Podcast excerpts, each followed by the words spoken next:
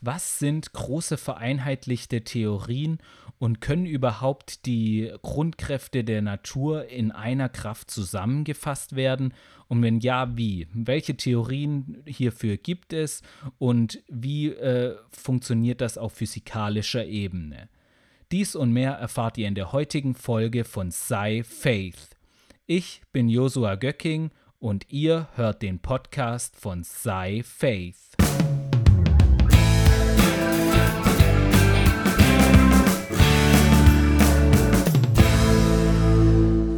Der heutigen Podcast-Folge geht es um Grand Unified Theories oder auf Deutsch äh, große vereinheitlichte Theorien. Ähm, die werden oft auch äh, mit der englischen äh, Abkürzung GUT, GUTS, äh, abgekürzt. Im, Im Deutschen wäre das gut. Äh, aber genau, also das ist das, worüber wir heute sprechen wollen. Und das ist in der Tat auch eine der großen ungelösten Fragen in der Physik. Äh, zunächst einmal, ob es eine solche Theorie gibt, ob sich die, äh, die Kräfte, die man da vereinheitlichen will, also die drei der vier Grundkräfte, ob sich die in der Tat so vereinheitlichen lassen und ähm, natürlich, welche Theorie das beschreibt. Und genau, also ich, wir gehen einfach später auch noch auf die Details ein. Also es geht jetzt erstmal von der Motivation her.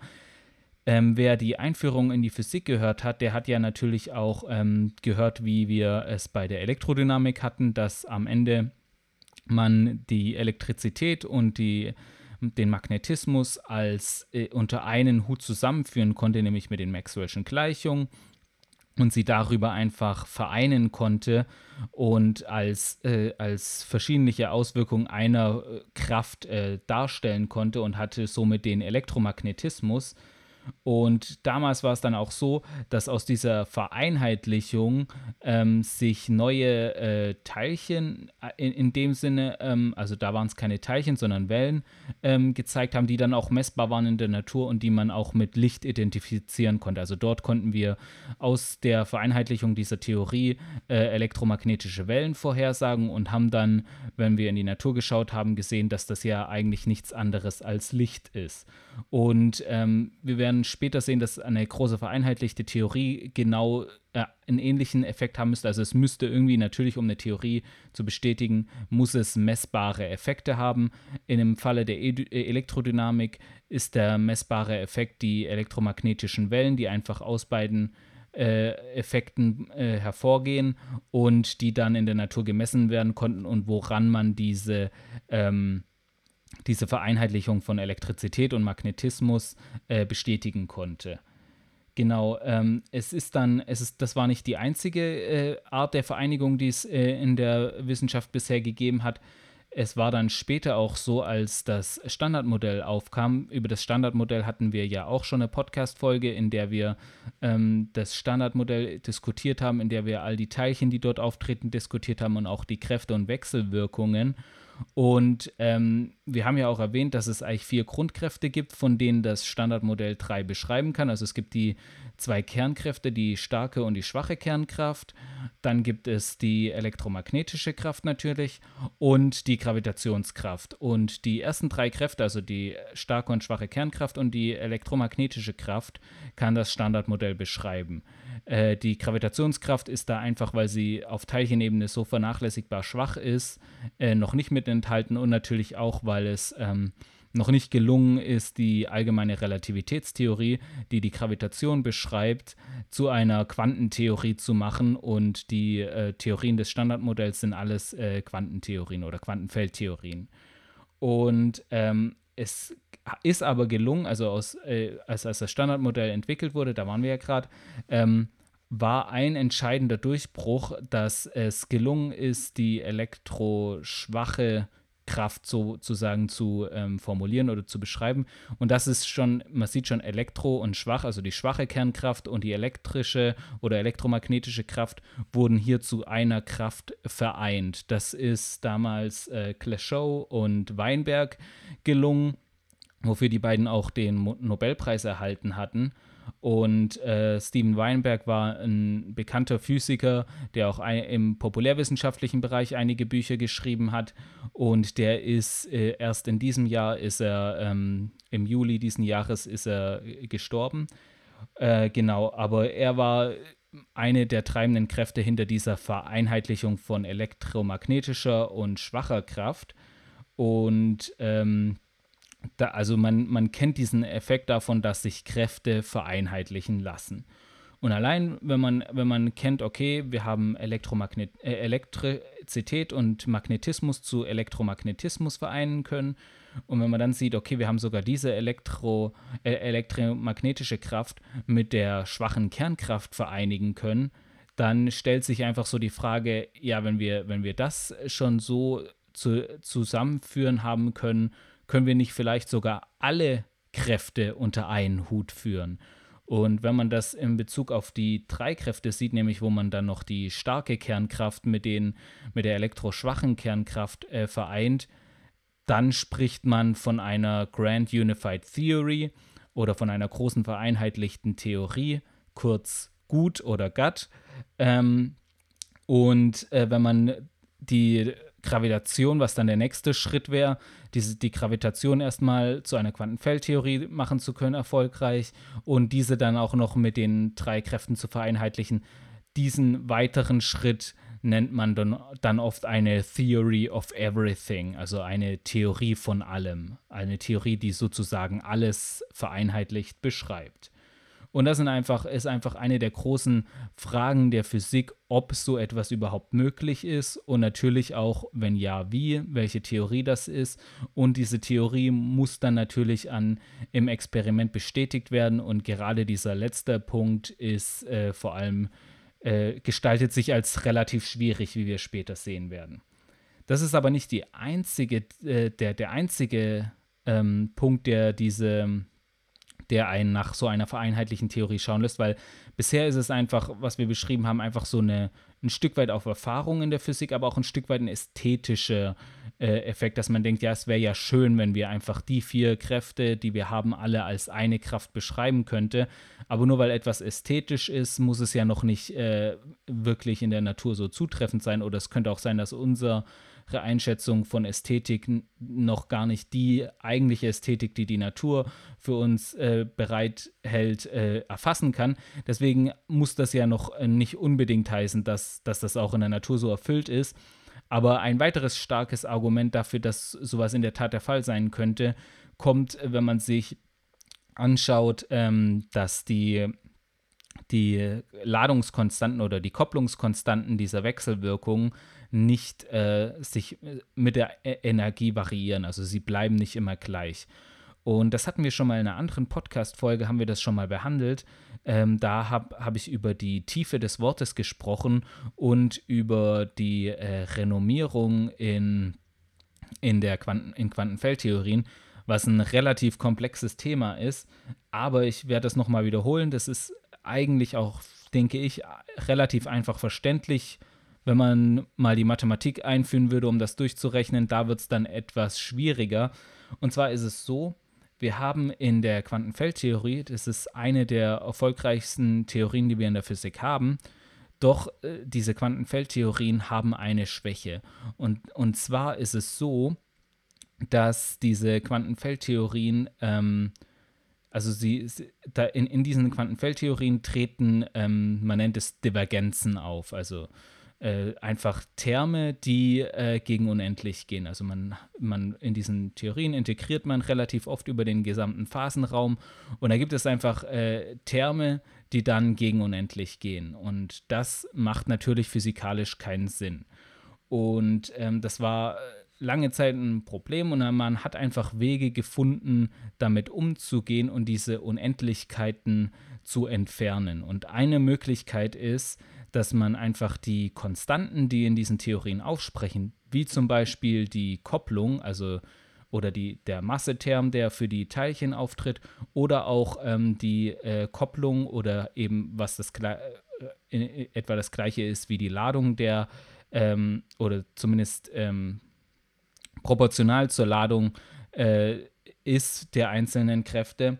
Also diese Kopplung, mit deren die Interaktion äh, äh zu den Feldern, die dann die auch die Teilchen sind, mit denen sie anders koppeln, diese, das sind Konstanten. Und äh, in, im Fall der ähm, Elektroma kinetischen äh, Kraft wäre es die Elementarladung des Elektrons noch mit ein paar Termen äh, multipliziert, aber das wäre effektiv das, was es ist. Und das sind Konstanten, aber man, man, wenn man, wenn man jetzt diese unendlichen Terme hat, macht man es so, dass man den unendlich, den Teil, der gegen unendlich tendiert, ähm, separiert und dann in Gegentermen quasi, also in, in, in einen Gegenterm äh, bringt und diesen dann in der Konstante quasi aufschluckt. Also die Konstante dann so ähm, anpasst, dass dieser Term sich weg, äh, sich auslöscht. Und ähm, der, das Ergebnis davon ist dann, dass, dass die Unendlichkeiten verschwinden, das ist gut. Was man dadurch natürlich verliert, ist, dass diese Konstante nicht mehr von der The Theorie heraus berechnet werden kann, sondern sie muss vom, vom, von der Messung her festgelegt haben, weil man hat ja durch, dadurch, dass man die, äh, die, diesen Gegenterm eingeführt hat, hat man den Freiheitsgrad, äh, den man vorher hatte, hat man einfach verloren. Und dadurch wird der äh, Messwert äh, festgelegt, äh, wird der ist, ist, ist die Konstante nicht mehr aus der Theorie heraus bestimmbar und muss dann durch äh, Experimente festgelegt werden. Das heißt, man hat in, in gewisser Maßen eine, ein gewisses Maß an Aussagekraft verloren. Aber dennoch ist es ein sehr äh, erfolgreiches Konstrukt, weil es ist dann auch so, was nämlich der physikalische Grund dahinter ist. Das war jetzt die, die mathematische Seite. Der Physik, was das Ganze physikalisch beschreibt, das schauen wir uns jetzt gleich mal am Elektron an. Und zwar hatte man das schon, bevor die Quantenfeldtheorien aufkamen, hatte man diese Betrachtung gehabt und dieses, ja, dieses Problem eigentlich, das man bislang nicht lösen konnte. Man, man, wenn wir an ein Elektron denken, dann wissen wir ja, das ist geladen, das hat eine elektrische Ladung, aber wir wissen ja auch, äh, äh elektrisch geladene Teilchen tun mit elektrisch geladenen Teilchen wechselwirken. Das heißt, wenn wir uns das überlegen, ist ja dann auch irgendwo die Frage, tut nicht das Elektron mit sich selbst wechselwirken, weil es ja selbst eine Ladung hat. Und das ist äh, ein Problem, das auch immer wieder ähm, äh, zu Problemen geführt hat, das auch in der, in der klassischen Elektrodynamik nicht gelöst werden konnte. Und in der Quantenfeldtheorie ist gerade das, was äh, diese Unendlichkeiten bewirkt, äh, ist auf das zurückzuführen, auf dieses Problem der Selbstladung. Und was man dann, was man, wenn man es sich anschaut, erkennt, ist, das Problem tritt bei, äh, bei darauf, dadurch auf, dass man über alle Energien integriert und äh, das Problem dabei ist, dass die Theorie nicht auf allen Energieskalen definiert ist oder äh, nicht, äh, ja genau, dass es dass mit einer tieferen Energieskala eine Art, die die Physik sich auch ändert. Das ist, wenn man sich zum Beispiel anguckt, also ähm, unterschiedliche Energieskalen bedeuten auch immer unterschiedliche Distanzen. Das heißt, wenn ich, ähm, wenn ich ähm, eine höhere Energieskala habe, heißt es, ist das wie wenn ich näher ranzoome oder näher ranschaue. Und wenn man das jetzt mal von, von ganz makroskopisch nach mikroskopisch sich anschaut, merkt man ja auch, dass sich die Physik ändert, weil wir haben erst vielleicht einzelne Atome, später einzelne Teilchen, umso näher wir ranschauen. Das heißt, die ganze Art der Physik ändert sich, weil wir ja quasi näher ranschauen.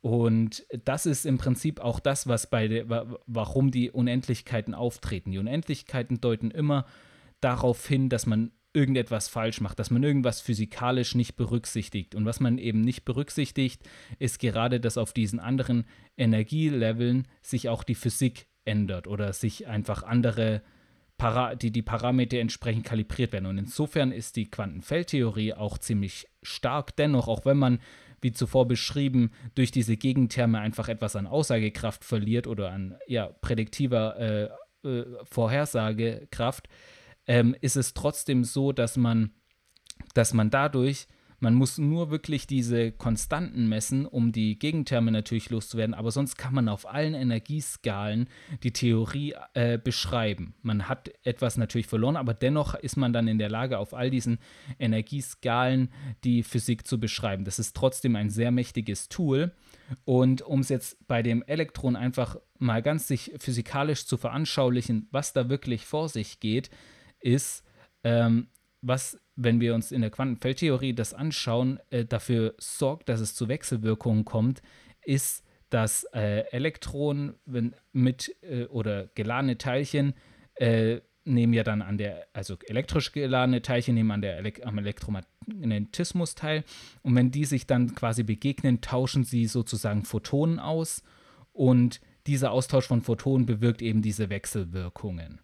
Und was dann bei der Selbstladung oder was der Effekt ist, der dann auftritt, ist, wir, wir haben ja gesehen, dass ähm, die, die Konstanten sich dann auch natürlich, die, da müssen ja diese Gegentherme berücksichtigt werden. Okay, also ich meine, nochmal, äh, wir haben ja gesehen, wir müssen ja in diese Konstanten diese, diese Gegentherme einführen, damit einfach wir weiterhin ähm, die Unendlichkeiten weghalten können. Wenn wir jetzt die Energieebene ändern, dann wird natürlich sich auch ähm, der Gegenterm äh, anders sein und dann wird sich natürlich auch die Konstante ändern. Das heißt, was wir äh, und, und, und das betrifft natürlich dann auch auf die Ladung zu. Und was wir hier haben, ist, dass ähm, es eine sogenannte nackte Ladung gibt und eine quasi effektive Ladung. Die effektive Ladung ist die Ladung, die auf der Energieskala, auf der wir uns bewegen, also je nachdem, wie nah, nah wir ranschauen, gemessen wird, die wir wahrnehmen.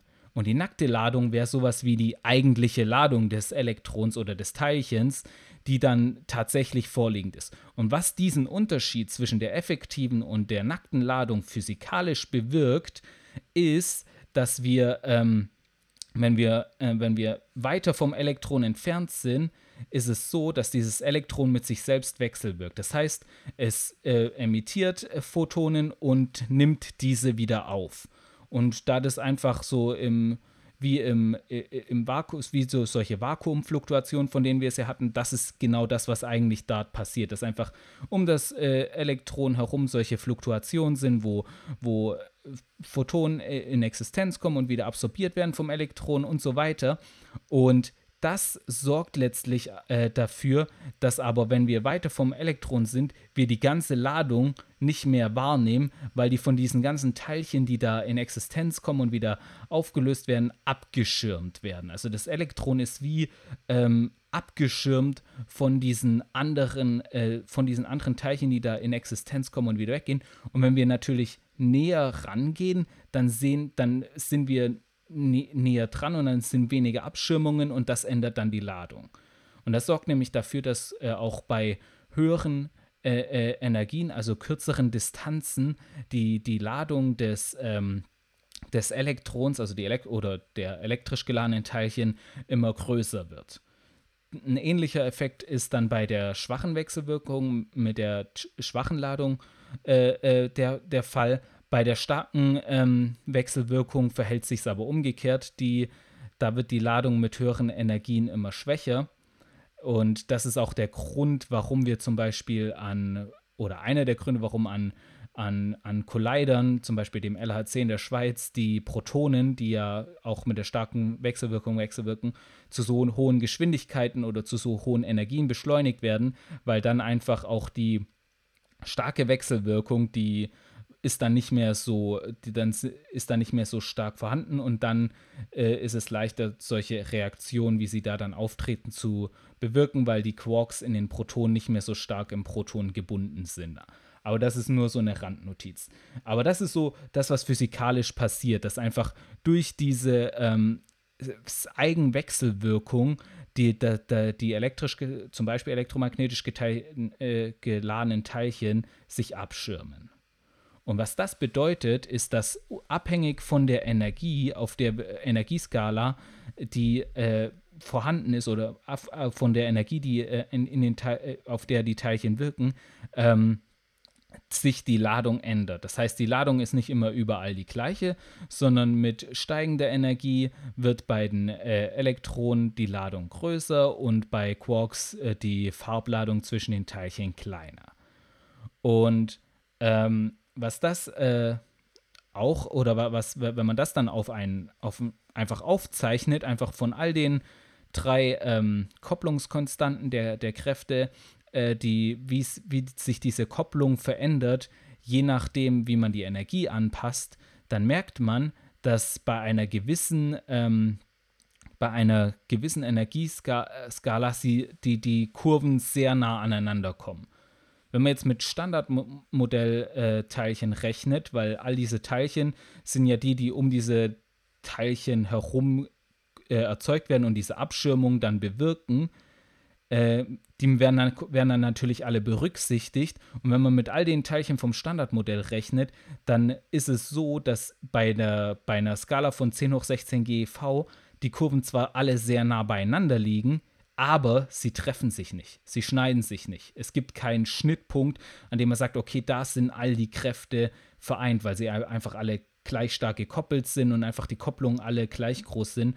Und das ist ja eigentlich das, was man, wenn man von einer großen vereinheitlichten Theorie ausgeht, erwarten würde, dass an einem Punkt alle Kräfte gleich stark sind und somit man sagen kann, das ist die eine Urkraft oder die vereinheitlichte Kraft und auf der Energieskala äh, ist, ist, äh, ist, sie, ist sie als eine Kraft da. Und das ist dann auch die, die, die aus der Grand Unified Theory folgt dann natürlich auch, dass es wahrscheinlich so weil das eine sehr hohe Energie ist, folgt dann, dass am, am Anfang des Urknalls ähm, es die, diese Energie vorgelegen hat und somit es alles äh, äh, ein, als es eine, äh, äh, am Anfang des Universums quasi alles eine Kraft gewesen ist, die sich dann erst später in die vier Kräfte, die wir heute beobachten, oder die drei Kräfte, wenn wir von Grand Unified Theories reden, die wir heute beobachten, aufgespalten hat. Und was aber, wenn man das Standardmodell verwendet, sieht man, okay, das funktioniert so nicht, weil die Kurven gehen knapp aneinander vorbei und haben nicht diesen einen gemeinsamen Schnittpunkt. Aber deswegen, oder deswegen, also das ist so ein bisschen was, wo man sagt, okay, knapp daneben, aber das kann es ja irgendwo nicht sein. Und deswegen denkt man auch, dass es vielleicht noch neue Physik gibt, eine weitere physikalische Theorie, die es dann schafft, dass man all diese Kräfte in einem Punkt äh, vereinen kann, dass man diese Kräfte äh, äh in diesen einen Schnittpunkt bekommt, weil wenn man jetzt eine andere Theorie hat, die zum Beispiel weitere Teilchen vorhersagt, was die meisten weiteren Theorien machen, dann werden diese Teilchen natürlich auch einen Beitrag leisten zu diesen Renommierungsrechnungen und dann werden, werden die einen weiteren Beitrag leisten, werden damit auch die Art und Weise, wie, das, wie die Kopplungskonstante sich äh, verändert, beeinflussen. Und je nachdem, wie gut die Theorie oder wie die, wie die Theorie dort funktioniert, könnte man dann eine Theorie finden, die es wirklich, die die Kurven so anpasst, dass sich alle in einem Punkt treffen. Und da wurden unterschiedliche Vorschläge für Great Unified Theories gemacht. Äh, der erste Ansatz war, ähm, einfach eine neue Symmetriegruppe zu wählen. Also es ist so, diese Wechselwirkungen auf der äh, Quanten in quantenfeldtheoretischer Ebene sind Symmetriegruppen. Also es gibt, ähm, es ist im Prinzip, beschreibt man, äh, man beschreibt Drehungen in der Physik durch, ähm, durch äh, Drehgruppen. Also das sind einfach ähm, wie quasi wer es aus der Mathematik kennt, ist ein bisschen weiter gegriffen, gibt es ja dann die Matrizenrechnung, wer sich da ein bisschen auskennt. Und da gibt es natürlich auch Matrizen, mit denen man solche äh, Drehungen berechnen kann. Die sind im, im reellen Raum ist das in der SO3 oder die Lorentz-Gruppe, nennt man es in der Physik auch oft, mit dem man diese ähm, äh, Drehungen in drei Dimensionen erreicht. Das kann man dann im Komplexen, kann man also diese Eigenschaften, die diese Drehgruppen aufweisen, kann man auch ins, in die komplexen Zahlen überführen. Zu den komplexen Zahlen hatten wir auch eine Folge auf dem Podcast. Also wenn ihr die noch nicht gehört habt, empfehle ich die auch zu hören.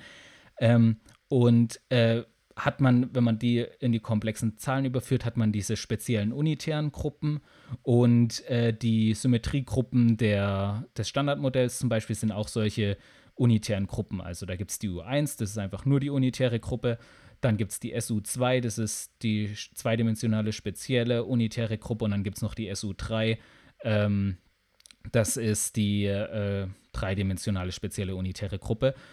Muss man jetzt nicht genau verstehen, nur so als, äh, wen es interessiert, die, die Gruppe der starken Wechselwirkung ist die SU3 und die elektroschwache Wechselwirkung ist Mischung aus SU2 und U1. Genau, und äh, das ist äh, im Prinzip, wie das Standardmodell formuliert ist. Und der erste Ansatz war zu sagen, okay, wir nehmen einfach die nächst nächstbeste Symmetriegruppe, mit der das funktioniert und das war dann die SU5. Und da gab es dann ein paar Komplikationen mit. Zum Beispiel wird dann auch, ähm, oder es gibt viele Vorhersagen, die dann wurden gemacht, die dann nicht bestätigt werden konnten. Es konnten dann ein paar Anpassungen getroffen werden, aber unter anderem war eine Vorhersage oder die auch einige andere äh, Great Unified Theories Vorhersagen ist ein Protonenzerfall. Und ähm, Protonen sind äh, laut Standardmodell eigentlich stabile Teilchen, die nie zerfallen und ähm, sind auch laut experimentellen Messungen sehr stabil. Also die Hochrechnungen liegen bei irgendwas 10 hoch 39 Jahre oder so in, in die Richtung. Also sehr, sehr lange, viel länger als das Universum überhaupt existiert. Also hat man gemessen, dass der Zerfall eigentlich noch äh, äh länger als das ist. Und deswegen ähm, sind, ist man da sehr beschränkt in, in den Theorien, aber es gibt dennoch äh, noch Möglichkeiten, wie auch mit, selbst wenn es eine sehr lange Zerfallszeit ist, so eine Theorie funktionieren kann, aber viele dieser Theorien erfordern eben einen solchen Protonenzerfall. Eine andere äh, Theorie, die eigentlich auf anderer Motivation entstanden ist, ist die sogenannte Supersymmetrie. Ähm, die Theorie oder die Motivation für diese Theorie, warum sie so lange Zeit so attraktiv war, kommt vor allem daraus, dass sie das Hierarchieproblem löst. Das ist etwas, das kommt aus dem Higgs-Mechanismus. Also ich werde in Zukunft vielleicht mal eine Theorie über eine, eine Folge über den Higgs-Mechanismus machen und dann können wir im Anschluss auch uns die äh, Supersymmetrie genau anschauen. Nur ein paar, äh, nur kurzen Einschub. Also wir hatten wir hatten ja, glaube ich, in den Teilchenphysik-Episoden haben wir auch besprochen, dass es, äh, dass es äh, zwei unterschiedliche Arten von Teilchen gibt. Es gibt Bosonen und es gibt Fermionen. Und ähm, bei, was die Supersymmetrie quasi sagt, sie sagt, dass es zu jedem äh, Teilchen im Standardmodell äh, ein entgegengesetztes, also von einer anderen Teilchensorte Teilchen äh, noch zusätzlich gibt. Also dass es zu jedem Fermion im Standardmodell gibt es ein weitere, ein Partnerteilchen, das ein Boson ist, und zu jedem Boson im Standardmodell gibt es ein Partnerteilchen, das ein Fermion ist. Und diese Teilchen werden, also bei den meisten Teilchen wird einfach ein S vor das Teilchen gestellt, was dann manchmal zu lustigen äh, Nebeneffekten führen kann, weil einfach es ist kein S mit Bindestrich oder so, sondern es wird einfach das S davor gemacht. Und beim Top-Quark äh, zum Beispiel, also dem schwersten Quark des Standardmodells, hat das den Effekt, dass, dann, dass es dann das S-Top-Quark gibt oder das Stop-Quark, was da auch das Wort für Stopp ist. Und da gibt es dann, äh, muss man dann, wenn man so den Titel von manchen Papern liest, ein bisschen vorsichtig sein, dass man das nicht als das Verb auffasst und äh, nicht denkt, Stop, das und das, also dass man aufhören sollte mit dem und dem, sondern dass das äh, S-Top, also das Supersymmetrie-Teilchen, äh, Partnerteilchen zum Top-Quark gemeint ist. Aber äh, ist manchmal etwas verwirrend bei manchen Teilchen, aber ist einfach die Notation, die man da ähm, gewählt hat. Und äh, Supersymmetrie oder kurz SUSI ist äh, sehr ähm, beliebt gewesen, auch gerade in den letzten Jahren und ist immer noch sehr beliebt und ist sogar so beliebt, dass viele diese Theorie fast schon als wahr annehmen, obwohl sie bisher nicht an äh, nicht bestätigt werden konnte, aber einfach weil sie so viele in der Lage ist, so viele Probleme zu lösen und auch eine gewisse, ja, gewisse Ästhetik hat und auch gewisse, gewissen Charme hat, hat man, äh, war man schon sehr überzeugt, dass es nur eine Frage der Zeit ist, bis man diese Theorie äh, bestätigt hat. Ist bisher allerdings nicht ge gelungen und die Limits, zu denen man es ausschließen kann, dass die Theorie zutrifft, äh, werden immer, immer klarer und es ist immer also es ist die, es kann theoretisch schon noch sein, dass, dass sie bestätigt wird, aber es äh, herrscht un, äh, also es viele sagen schon, dass, dass die Theorie so gut wie tot ist, andere halten noch dran an ihr fest. Also äh, gibt da unterschiedliche Ansichten, aber es, die Erwartung war, dass man äh, Supersymmetrie be, bei bis jetzt schon eigentlich bestätigt hätten, hätte sollen, aber das ist nicht eingetreten. Genau, soweit mal ähm, der Teil. Ähm, aber was halt bei Supersymmetrie äh, auch eine weitere Ästhetik ist, nicht nur, dass es dieses angesprochene Hierarchieproblem löst, sondern eben, dass es auch eine, eine, ähm, auf der, auf der eine Vereinheitlichung der drei Grundkräfte erlaubt. Also wenn man dann die Kopplungen, den Verlauf der Kopplungen mit den Energien aufzeichnet, kommt man einfach gerade bei diesem, bei diesem entscheidenden Punkt äh, äh, an, an der Gut Scale äh, sind dann alle Kräfte in einem Punkt vereinigt. Also das bekommt man mit der Supersymmetrie hin. Und deswegen ist das ist auch ein weiterer Grund, warum diese Theorie so attraktiv ist. Ähm, wie gesagt, konnte noch nicht bestätigt werden, deswegen weiß man noch nicht, ob das wirklich so zutrifft und äh, ist aber eine Möglichkeit für eine Grand Unified Theory. Gibt viele andere mögliche Kandidaten, ist ein aktives Feld der Forschung. Genau. Ähm, was ich noch, ähm, auf was ich dann jetzt noch eingehen wollte, ist einfach äh, so ein bisschen ähm, wie lässt sich das im Geistlichen deuten? Also ich finde, es ist ja, ich finde es einfach interessant, dass es äh, in die, die, die, die Physik scheinbar vorhersagt, dass es eine, eine Urkraft gibt, von, wo die heutigen Kräfte alle eine, eine Ausprägung von Sinn oder eine Repräsentation von Sinn, die sich dann irgendwie aufgespaltet haben und jetzt in die vier Grundkräfte oder drei Grundkräfte ähm, aufgespaltet äh, haben. Und ähm, ich würde jetzt das nicht so, also ich würde es vielleicht nicht so direkt äh, äh, sehen, aber ich sehe, sage ja immer, dass die, die Natur ist eine Widerspiegelung des Schöpfers. Das heißt, die Schöpfung spiegelt den Schöpfer wieder. Das ist ja immer das Theme, das wir in diesem Podcast haben. Und ich glaube einfach, dass äh, das auch ein Zeichen darauf ist. Also es ist ein Zeichen, dass all die Kräfte, die wir in der Natur haben, lassen sich, wenn man, wenn die Grand Unified Theories, wenn das stimmt so, lassen sie sich auf eine Urkraft zurückführen oder sind sie Ausprägungen einer Urkraft, die äh, da vorhanden ist? Und ähm, im, ich glaube, es ist äh, im Geistlichen genau das Gleiche, dass es einfach diese eine Urkraft gibt, nämlich Gott, der einfach von, von dem, aus dem alles hervorgekommen ist, auch, aus dem auch, wie ich glaube, dieses Universum hervorgekommen ist, der dieses Universum geschaffen hat.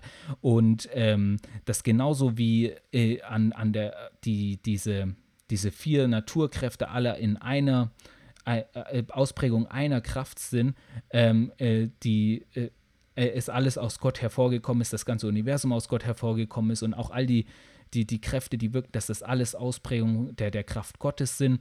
Und ähm, was dann auch interessant ist, ist, wir haben ja gesehen, was letztlich dazu führt, dass wir diese unterschiedlichen Ausprägungen der Kraft haben, ist, dass auf anderen Energieleveln ähm, dass sich, sich äh, Dinge ab, ab, abspalten oder ändern. Und was dafür verantwortlich ist, ist vor allem, dass äh, dies, diese Abschirmung, die entsteht dadurch, dass sich die Teil, dass die Teilchen eigentlich mehr oder weniger mit sich selbst wechselwirken.